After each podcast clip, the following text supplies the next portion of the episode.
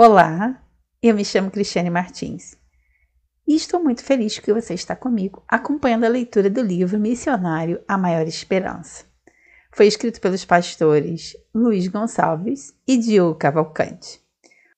Hoje nós vamos ler o capítulo 6, Onda Global. Se prepare, embarque nessa viagem juntinhos comigo. E caso você queira acompanhar a leitura, na descrição eu coloquei o link do livro em PDF. Seja muito bem-vindo e vamos à leitura do capítulo 6. Em apenas um minuto, pessoas em todo o mundo assistem a 4 milhões de vídeos no YouTube e fazem mais de 460 mil postagens no Twitter. Na mesma fração de tempo, usuários compartilham cerca de 530 fotos no Snapchat e outras 50 mil no Instagram. Simultaneamente, são feitas 18 milhões de consultas sobre o clima e mais 3,6 milhões de pesquisas no Google, enquanto 46 mil usuários do Uber solicitam uma corrida. Também são enviados 103 milhões de e-mails de spam e a Amazon, a maior empresa varejista da internet, fatura mais de 260 milhões de dólares. Tudo isso em apenas 60 segundos. Agora pense em um dia inteiro com seus 1440 minutos. É quase impossível conceber mentalmente o volume da informação gerada e movimentada em apenas 24 horas. Em torno de 2,5 quintilhões de bytes, ou colocando em números, 25 e acrescentem 17 zeros. São quantidades tão exageradas, com tantos zeros, dados e dólares em movimento, que não conseguimos pegá-los no ar, juntar tudo e formar um quadro minimamente compreensível. É uma massa extraordinária, veloz e instável, ricocheteando por todo o globo. Trata-se de uma quantidade tão absurda de informação, cortando o tempo e o espaço, que não temos como refletir ou formar um juízo sobre ela. Com mais da metade da população mundial conectada à internet e centenas de milhões se integrando à rede mundial de computadores a cada ano, esses números não param de crescer. Recebemos e geramos informações como nunca. Basta considerar que 90% dos dados existentes hoje foram produzidos nos últimos dois anos da história humana. Para se ter uma ideia, somente sobre a morte do leão Cecil, no longínquo Zimbábue, foram escritos 3,2 milhões de artigos jornalísticos. Vivemos na era da informação e, para ser bem-sucedido na vida, é preciso estar bem informado e saber navegar com segurança no agitado oceano digital. Como vimos no capítulo 3, as fake news são uma grave ameaça aos países e a qualquer pessoa. Mas o desafio não é somente este. Estamos sendo monitorados constantemente por grandes corporações que mapeiam e armazenam todas as pequenas informações sobre nossa vida: onde moramos, a que horas dormimos, onde trabalhamos, qual é o trajeto utilizado, quais vídeos assistimos até ao fim e quais são nossas preferências políticas e religiosas, os padrões de consumos e as opiniões, e uma interminável lista de pegadas que deixamos na internet. Os links em que você clica e até suas expressões faciais ou o rubor de sua pele em determinadas situações entregam informações sobre você. Para Franklin Foer, autor do livro O Mundo que Não Pensa, de 2017, não temos ideia de como estamos vulneráveis nas redes sociais e na internet como um todo. As grandes corporações monitoram o que fazemos na rede e empreendem o intenso trabalho de cruzamento de dados, buscando montar um perfil individual que lhes permita se antecipar e oferecer algo que desejamos, ou mesmo utilizar esse desejo para nos conduzir a uma ação pretendida por elas. Em posse de dados, essas empresas criam algoritmos que são usados para sugerir o próximo filme, as próximas postagens ou o feed de notícias. Envolvem o usuário com o que ele gosta mas isso acaba dificultando o contato com outras ideias sobre o mesmo assunto. De alguma forma, isso reforça as bolhas de crenças e preconceitos em que as pessoas estão inseridas, acentuando o clima de polarização atual. Segundo Foer, essa arquitetura invisível de controle ameaça nossa capacidade de pensar livremente, ou seja, solapa aquilo que nos torna humanos. Com seus feeds, entre parênteses, alimentações de notícias, fotos e postagens, as grandes redes sociais alimentam a mente dos usuários com dados ao gosto do cliente. Fazem com que o usuário permaneça o máximo de tempo possível conectado e se torne um dependente psicológico. Fowler utiliza essa comparação, referindo-se ao mesmo processo ocorrido na indústria da comida rápida nos últimos 50 anos. Ou seja, as pessoas alimentam a mente com informações distorcidas, desnecessárias e potencialmente perigosas para a construção de sua identidade e visão do mundo. Segundo Yuval Harari, não existe livre-arbítrio se as pessoas que utilizam as redes são manipuladas por elas. A circulação é rápida e global de informações. É um assunto profundamente ligado à segunda vinda de Cristo. A realidade da comunicação instantânea global é uma revolução tecnológica extrema, antes impensável. Por outro lado, os interesses por trás dessa comunicação global apontam para preocupações reais, conforme vimos. Jesus afirmou que a mensagem da maior esperança alcançaria todas as nações, povos ou etnias da terra, e isso seria o último evento antes da sua volta. Em Mateus capítulo 24, verso 14, lemos a seguinte frase: E será pregado este evangelho do reino por todo o mundo para testemunho a todas as nações. Então virá o fim. Portanto, o alcance global do movimento de Jesus antes de sua volta a este mundo indica que cada pessoa da face da Terra será avisada em uma comunicação total. Diante disso, nós nos deparamos com algumas questões. Por que cada pessoa precisa ser avisada? Por que esse ato será o último sinal antes da segunda vinda de Cristo? Ezequiel dá uma dica valiosa. Em Ezequiel capítulo 18, verso 32, lemos o seguinte: Eu não tenho prazer na morte de ninguém, diz o Senhor Deus. Portanto, convertam-se e vivam. Na volta de Jesus, os destinos já estarão definidos. Ele vem para resgatar todos aqueles que tiveram ser convertidos a Deus e aceitando a Jesus como Salvador e Senhor. Assim, Cristo nos convida todos os dias e nos concede mais tempo e novas chances para escolhermos o caminho da vida e nos prepararmos para o encontro com Ele. Afinal, as pessoas não podem ser pegas de surpresa. Precisam ser avisadas para decidirem quanto há tempo antes do encontro com Ele. Hora decisiva. Não podemos brincar com o nosso destino, nem podemos ignorar nossas fragilidades. Temos que antecipar as crises. Não sabemos se estaremos vivos amanhã, nem mesmo daqui a cinco minutos. Uma das piores alternativas é procrastinar, deixar para depois. Por isso, somos chamados a escolher o caminho da esperança agora, enquanto há vida e oportunidade antes que seja tarde demais. Em 2 Coríntios capítulo 6, verso 2, temos a seguinte frase: Eis agora o momento oportuno, eis agora o dia da salvação. Muitas vezes, Deus se torna apenas uma corrente no pescoço, um talismã pendurado no carro ou uma frase em um lugar qualquer. Devido à correria, muitos o ignoram ou o deixam por último na disputada lista das prioridades.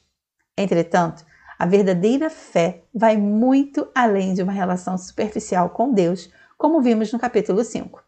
Ela envolve uma ligação profunda com Ele, implica conhecê-lo, ouvi-lo em Sua palavra e obedecer aos seus mandamentos. Esses mandamentos são a manifestação do caráter dele, o qual pode ser resumido no amor. Deus é um ser relacional, é nosso Pai, o amoroso Criador, que deseja profundamente nos redimir, libertar e salvar. Rejeitar esse amor, abandonando essa fonte de vida, é loucura. Jesus nos adverte em Marcos capítulo 8, verso 36, e diz o seguinte: De que adianta uma pessoa ganhar o mundo inteiro e perder a sua alma? Quando priorizamos as conquistas materiais em busca egoísta nos esquecendo de Deus e de nossos semelhantes, decretamos a própria destruição. Ao olhar para o futuro, Jesus apontou para o exemplo do passado, pois assim como nos dias anteriores ao dilúvio, comiam e bebiam, casavam-se, davam-se em casamento, até o dia em que Noé entrou na arca e não o perceberam, até que veio o dilúvio e os levou a todos. Assim será também a vinda do Filho do Homem. Por isso estejam também vocês preparados, porque o Filho do Homem virá a hora em que vocês não esperam. Se encontra em Mateus capítulo 24, verso 38, 39 e 44. Não há nenhum problema em se casar, em se alegrar e viver a vida. O problema é transformar isso em uma experiência egoísta e secularizada, que exclui ou ignora a realidade de Deus. Infelizmente, muitas cerimônias de casamento e os próprios casamentos atuais se transformaram em um monumento ao ego, refletindo exatamente o que Jesus disse que iria acontecer. Isso é um dos sinais do tempo em que vivemos. Missão impossível. Antes de subir ao céu após a ressurreição, Jesus deu uma missão aos discípulos. Toda autoridade me foi dada no céu e na terra. Portanto, vão e façam discípulos de todas as nações, batizando-os em nome do Pai, do Filho e do Espírito Santo, ensinando-os a guardar todas as coisas que tenho ordenado a vocês. E eis que eu estou com vocês todos os dias até o fim dos tempos. Mateus, capítulo 28, do versos 18 até o 20. A missão dos discípulos era alcançar o mundo com a mensagem de Jesus. Eles começaram sua obra em Jerusalém no ano 31 depois de Cristo, e em poucas décadas, milhões de pessoas em todo o Império Romano ouviram falar sobre Jesus. Frequentemente, eles eram perseguidos, expulsos e mortos por sua fé. Homens, mulheres e crianças eram lançados à arena do Coliseu de Roma para serem devorados pelas feras. Nessa mesma cidade, centenas de milhares de cristãos foram sepultados em complexos túneis e galerias subterrâneas, as catacumbas. Ali, muitos cristãos também se esconderam antes da oficialização do cristianismo no quarto século.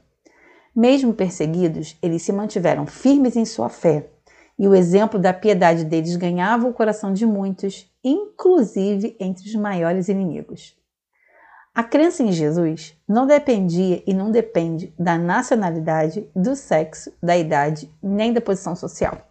Gálatas 3:28. Na pureza dessa fé, não há distinção nem privilégios exclusivistas, que vemos em Romanos 3:22. Todos são iguais diante de Deus, sem castas privilegiadas, um poderoso conceito que caiu como água sobre milhões de corações sedentos de esperança.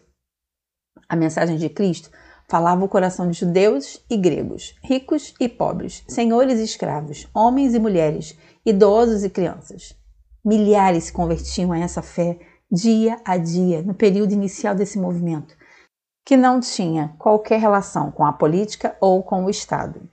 O amor e a serenidade dos cristãos, revelados em gestos práticos, mesmo sob cruel perseguição, convenciam mais pessoas a conhecer a Jesus e a ser como ele. De modo geral, os cristãos eram cidadãos honestos, buscavam ser trabalhadores eficientes, exerciam a caridade e adotavam crianças abandonadas nos bosques, o que era comum numa época a que não se dava valor aos pequeninos. Naquele tempo, também havia condições muito favoráveis à comunicação, dentre elas a livre navegação pelo mar Mediterrâneo. Uma língua internacional, que era o grego, e mais de 80 mil quilômetros de estradas, que permitiam o transporte rápido por terra e o envio mais seguro de correspondências.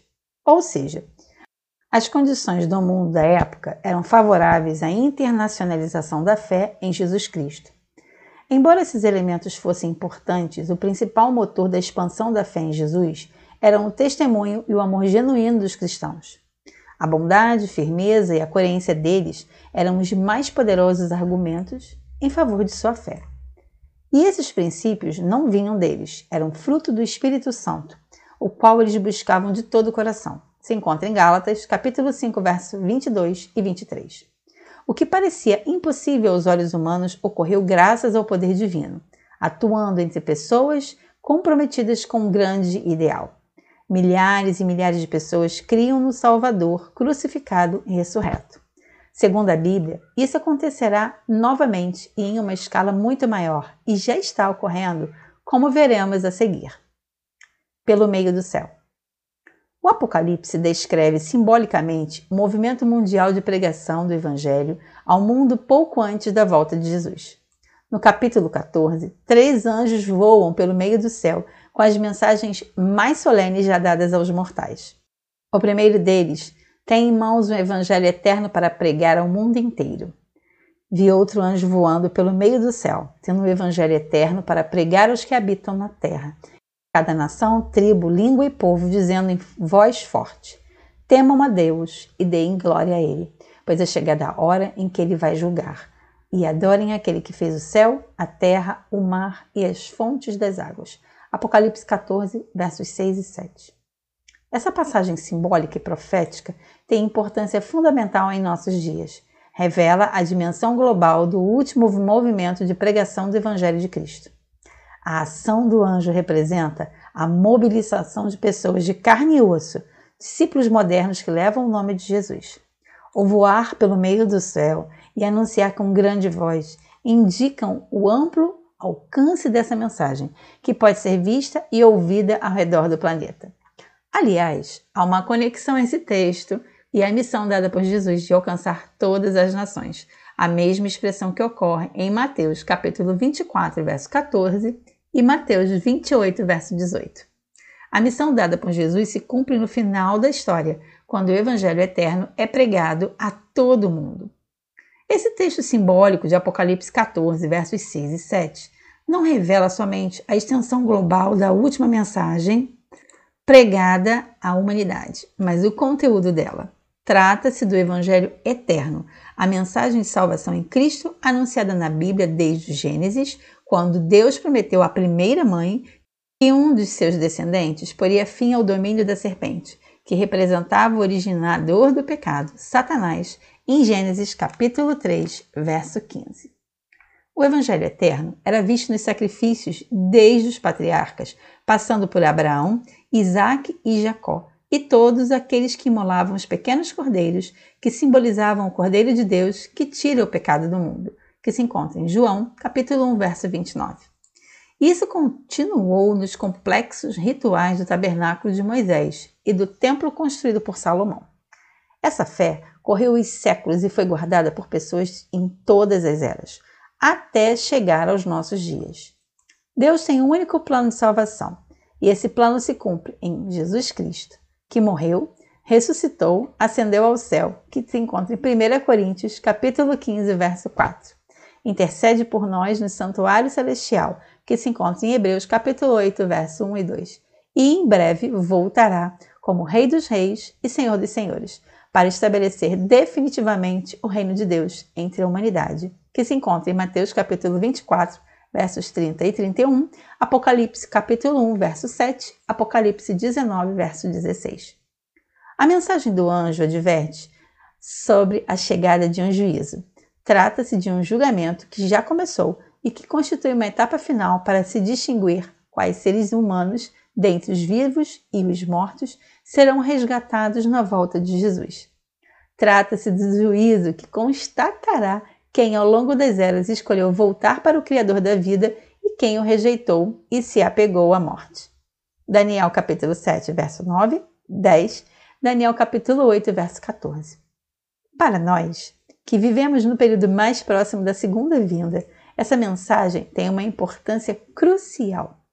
A cada dia, com nossos pensamentos, palavras e ações, estamos decidindo individualmente nosso destino. Essa mensagem chama todas as pessoas a adorar aquele que fez o céu, a terra, o mar e as fontes das águas, que se encontra em Apocalipse, capítulo 14, verso 7. Ou seja, conclama a adorar o Criador.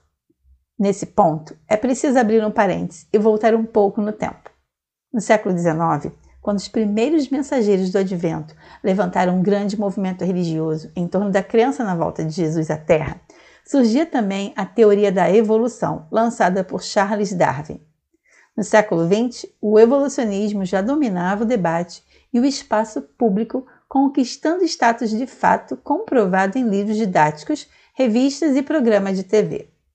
Realmente, é possível constatar que existem microevoluções que levam a variações genéticas dentro de cada espécie, e estas prevalecem conforme sejam mais aptas para as condições do ambiente, conforme o próprio Darwin observou.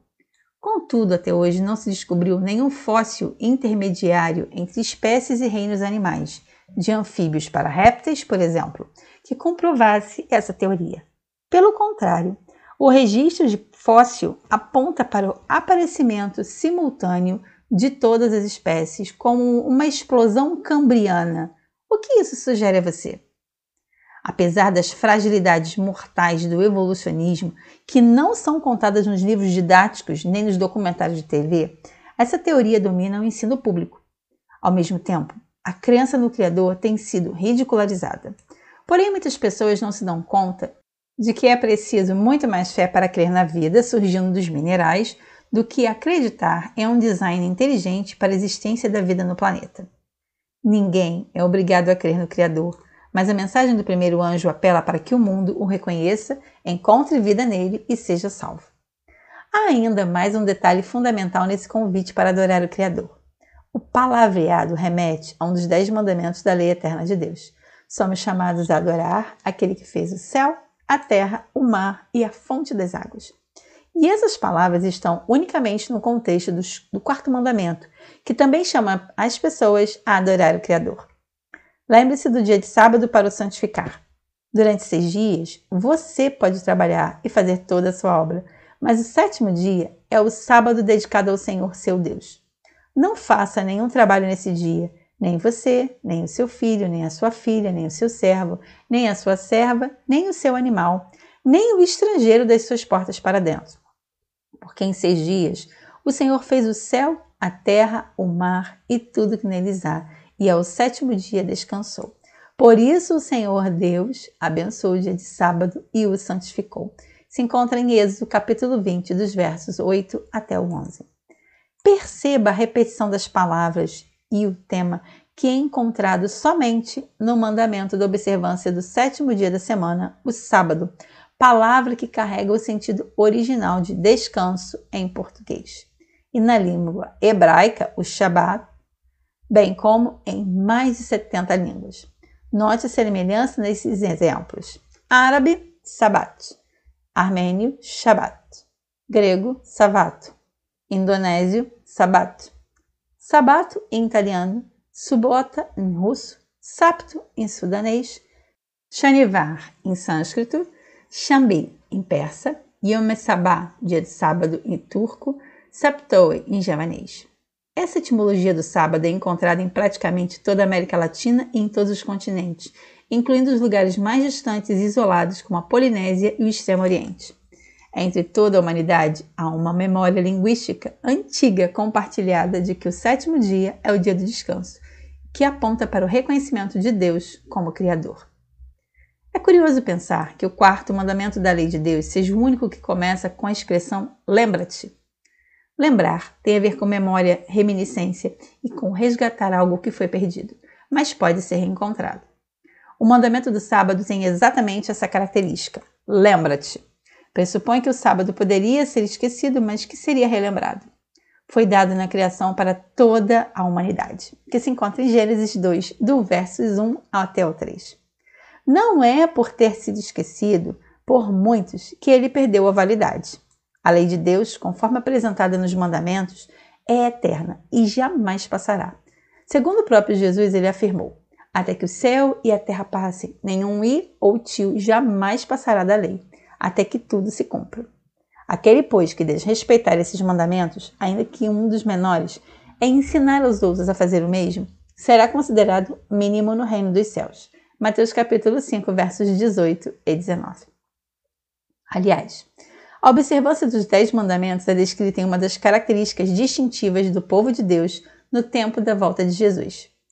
Justamente no contexto da pregação mundial do Evangelho, simbolizada pela mensagem dos três anjos, o povo remanescente de Deus na terra é apresentado como os que guardam os mandamentos de Deus e a fé em Jesus, que se encontra Apocalipse 14, verso 12.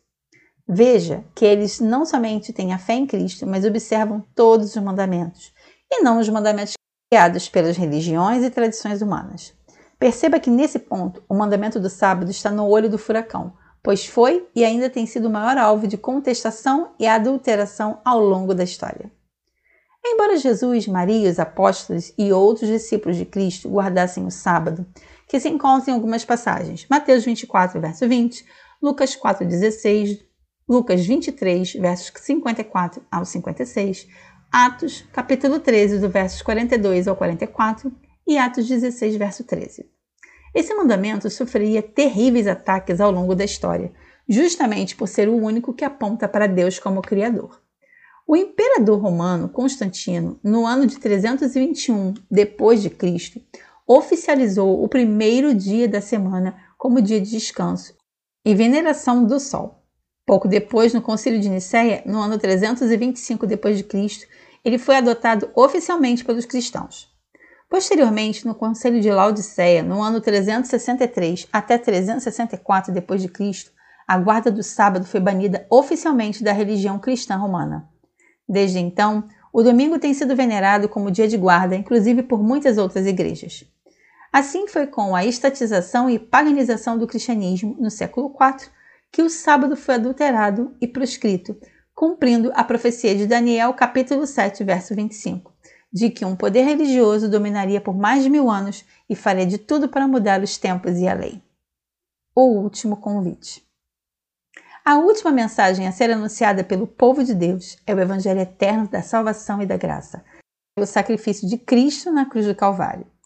No entanto, também é uma mensagem que nos convida a uma reforma, a um retorno à fé original, à crença no Criador e à observância de todos os mandamentos de Deus.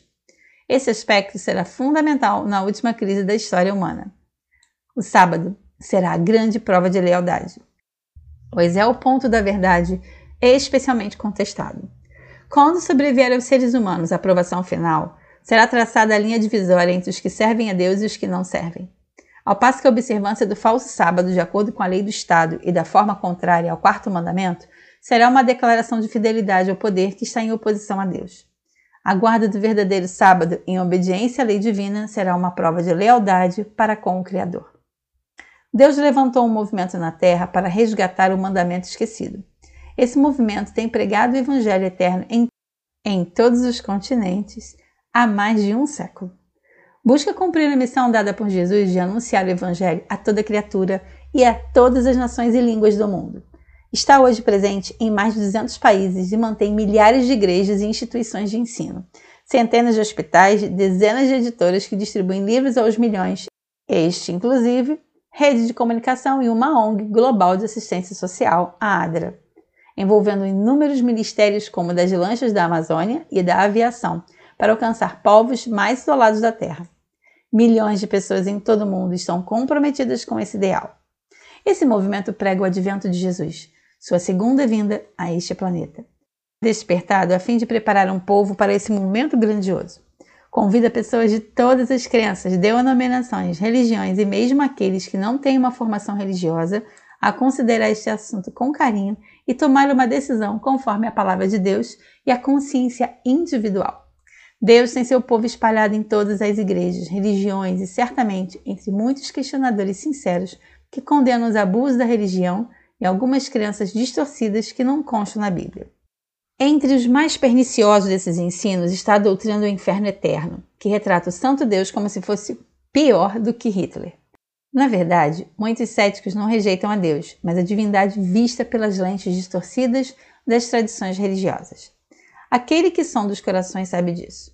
Deus chama todos no tempo do fim, convida para que se afastem do engano, paganismo e apostasia. Em Apocalipse 18, verso 4, diz o seguinte: Saiam dela, povo meu, para que vocês não sejam cúmplices em seus pecados. Mais uma vez, pessoas de todas as origens, classes sociais, línguas e culturas estão sendo chamadas a fim de se prepararem para o encontro com Cristo. Muitos estão buscando a Deus com todo o coração e orando por um poderoso reavivamento que traga de volta o verdadeiro amor e fidelidade que os cristãos tiveram no início do movimento de Jesus. Essas orações já estão sendo respondidas e Deus tem realizado coisas extraordinárias ao redor do mundo. Milagres genuínos, sonhos e outros acontecimentos inusitados têm despertado muitas pessoas para estudar a Bíblia e conhecer o Salvador. O Evangelho eterno já está sendo pregado em todo o mundo. Assim como as estradas romanas no primeiro século, as tecnologias de comunicação permitem que o testemunho de Jesus alcance rapidamente pessoas de todas as línguas e povos. Enquanto muitos se entregam aos prazeres, Outros abraçam o chamado divino e dedicam sua vida a Deus. Encontram o verdadeiro sentido ao aceitar o desafio da missão que Jesus também lhes confia. Entregam-se de coração à tarefa de anunciar a última mensagem da graça e salvação aos vizinhos, amigos e parentes. Compartilham o pão e a água da vida e sentem-se felizes por experimentar isso. São discípulos modernos que anunciam a segunda vinda de Cristo, assim como os apóstolos anunciavam sua ressurreição. Nos caminhos da história humana, Deus permitiu que chegássemos a uma época em que, mais do que nunca, é possível falar ao mundo. Não importa quem você seja, sua voz pode ser ouvida. Mas, acima de tudo, lembre-se de que as ações práticas falam mais alto. O exemplo silencioso de um amor cristalino, desprendido, que não quer chamar atenção para si, é o testemunho irresistível de um coração transformado pelo amor de Deus. As pessoas querem encontrar a paz, ter esperança e a verdadeira felicidade. A boa notícia é que isso está à nossa disposição agora. Você é convidado a encontrar respostas em um lugar especial. Visite uma igreja adventista do sétimo dia perto de você. Volte para Deus. Afaste-se daquilo que não é bom e una-se ao movimento que está empenhado em falar ao mundo. Chega mais perto. Que mensagem maravilhosa, não é mesmo? O que devemos fazer agora? Você pode fechar o livro e simplesmente seguir a sua agenda normal, como se nada tivesse acontecido. Mas essa não seria a melhor decisão. Jesus está nesse exato momento intercedendo por você no santuário celestial. Em breve, ele se levantará e dirá: Está feito. Apocalipse 21, verso 6. Em seguida, ele retornará aqui para nos buscar. Agora está em ação o um movimento mundial de preparação para o grande encontro com ele. O dia desse encontro está muito perto. Então quero convidar a você a tomar uma atitude agora mesmo. Faça uma oração com base no que você acabou de ler. Peça a Deus que o ajude a se preparar para a vida eterna e se envolva nesse grande movimento. Concluímos agora a leitura do capítulo 6 do livro missionário A Maior Esperança. Muito bom, uma leitura maravilhosa, bem atual, bem moderna. Gostei muito, tenho gostado muito da leitura desse livro. Ainda está faltando o capítulo 7 para a gente finalizar. Te convido a baixar o livro em PDF, também compartilhar com todos os seus contatos, tanto os vídeos como os áudios, para quem gosta de áudio, e também o link do livro. Muito obrigado, que Deus abençoe profundamente você, sua família e vamos juntos engajar-nos nessa corrente de divulgação do Evangelho para que possamos acelerar mais ainda a volta de Jesus. Um grande abraço e ainda aguardo você no próximo capítulo. Fiquem com Deus. Eu me chamo Cristiane Martins e sou do canal Restaurando Vidas.